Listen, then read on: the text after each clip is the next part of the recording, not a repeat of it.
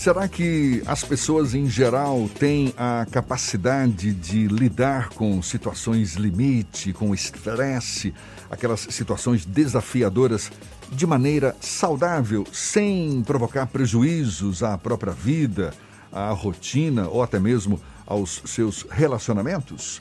Fernando, você sabe como conhecer e educar as emoções vivenciadas? Eu espero conhecer agora. Olha, você tem cara, né? Tem, o Fernando tem pinta de um cara pacato, né? Um cara tranquilo, que encara sete andares assim de escada numa boa. Com um sorriso de orelha a orelha. pois é, em tempos de pandemia, certamente esse é um grande desafio para muita gente e a gente então resolve mergulhar um pouco mais no assunto, conversando agora com o psicólogo neurocientista clínico e fundador da Associação Brasileira de Terapia Regressiva, Dagoberto Bonavides, nosso convidado aqui no Issa Bahia. Seja bem-vindo. Bom dia, Dagoberto. Bom dia, Jefferson. Bom dia, Fernando. Bom dia a todo o público aí da Tarde FM do Issa Bahia. Muita paz para todos nós e saúde, que é o que estamos precisando, saúde para poder passar por esse momento de quarentena né? Então, bom dia a todos. Seja bem-vindo, Dagoberto. O que mais a gente tem ouvido falar, não é agora, em tempos de pandemia, é a necessidade de se reinventar, de termos capacidade de resiliência, não é? De passarmos por essas dificuldades da melhor forma possível, né? De, de encontrar caminhos que de fato nos assegurem uma passagem, né, um, um caminhar por essa pandemia sem tantos arranhões. Agora, na tua opinião, qual sequela do ponto de vista emocional será inevitável para a maioria das pessoas durante ou o pós-pandemia? Jefferson, então, esse é um tema muito interessante, é um tema do, do meu estudo, né? Eu desenvolvi um modelo de regulação emocional, que é um modelo, na verdade, de educação emocional diferente de inteligência emocional. E por que eu desenvolvi esse modelo? Exatamente porque como é que alguém pode ter inteligência emocional sem ter educação emocional? Não é uma crítica aos outros colegas é, psicólogos que propagam é, essa, é, essa vertente né, da inteligência emocional, muito pelo contrário, ela, ela é importante sim, mas depois de 22 anos de estudo, eu vejo que ela não é tão eficiente. Então, desenvolvi um modelo que é de educação emocional. Então, a gente precisa primeiro educar as nossas emoções para depois desenvolver, desenvolvermos uma capacidade de termos inteligência emocional. Mas então, é, a, a, é deixa, desculpa te interromper, mas é algo que, que se aprende na marra, digamos assim, porque a gente hoje está vivendo uma situação limite, não é? Então, é, primeiro a gente precisa entender que a emoção é uma coisa natural que acontece em todos nós e que é confundida com os sentimentos. Então, é, é um, esse é um tema muito interessante e um tanto profundo, porque as pessoas exatamente confundem a emoção com os sentimentos. Né? Então, o que as pessoas estão precisando, na verdade, trabalhar não são as emoções, porque o que as pessoas estão sentindo nesse momento é a emoção medo. E a emoção medo é que vai fazer com que as pessoas não se exponham exatamente ao vírus, a, a ir para a rua. Então, olha só, Ontem, por exemplo, eu estava ouvindo aí o programa, o Fernando estava falando sobre o, o ato que, que, a prefeitura teve em interditar a área ali da, do Porto da Barra Peontina. Né? Então, veja que aí já não tem uma educação emocional. Então as pessoas vão caminhar na orla, né? aí a gente não vai entrar no detalhe disso, porque não dá tempo. Então a gente vê nitidamente que é uma falta de educação emocional.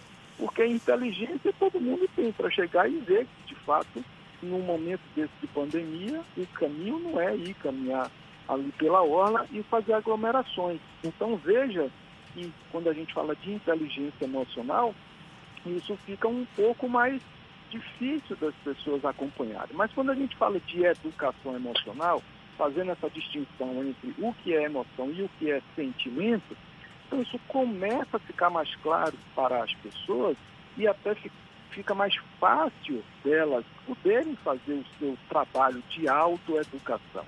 Né? Porque é a própria pessoa que precisa fazer isso, que é ela que sente no corpo esse desconforto né? emocional, porque a emoção gera um desconforto fisiológico. Então, e... se ela não entende que esse desconforto fisiológico é o resultado da emoção, que é apenas um sinal, não é um perigo iminente de fato, né? então ela consegue naturalmente, sem ser na marra, como você colocou, uhum. fazer essa autoeducação.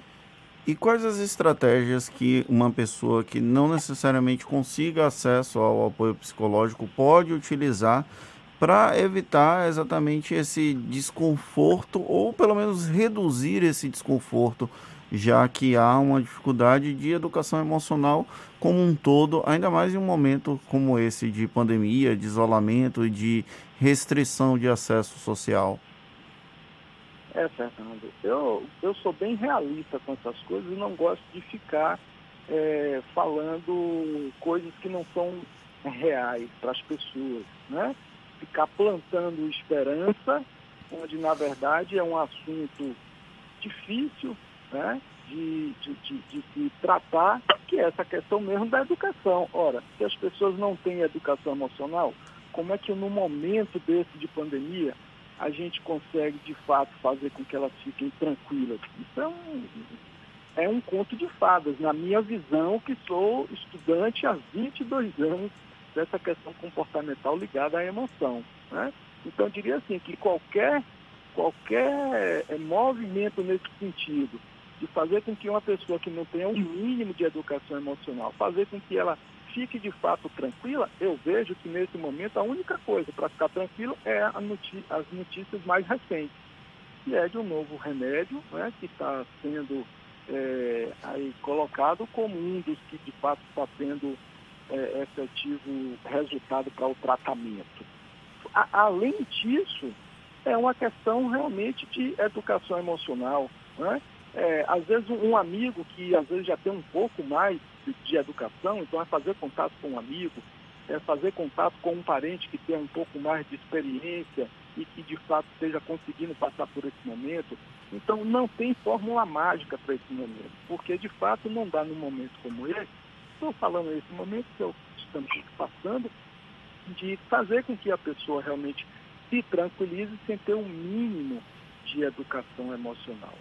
É, eu, eu, eu, sou bem realista nesse sentido. E é por isso que eu estou lançando um, um, um curso, né, uma formação para psicólogos, para ensinar esse novo modelo, para que a gente possa, é, em médio e longo prazo, oferecer para a população treinamento sobre isso. Né? Não como treinamento no sentido de tratar patologias, né? porque esse treinamento também serve para tratar patologias como bipolaridade, como toque, como TDAH, né?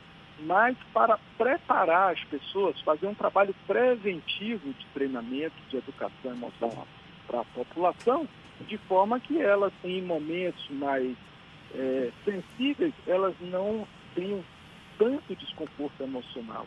Dagoberto, quando você fala em educação emocional, é como se a gente fosse racionalizar a emoção? É isso que você está sugerindo? Muito pelo contrário, porque o que a gente faz é exatamente racionalizar a emoção e a emoção ela não usa uma linguagem racional, apesar de utilizarmos um mecanismo que é o raciocínio para explicar o que sentimos emocionalmente. Então, esse trabalho, esse modelo de educação emocional é exatamente ao contrário. Vocês que são da área de, de, de comunicação, vocês sabem que existe uma ciência chamada semiótica, que é a ciência dos signos, que estuda os signos, né, os seus significados.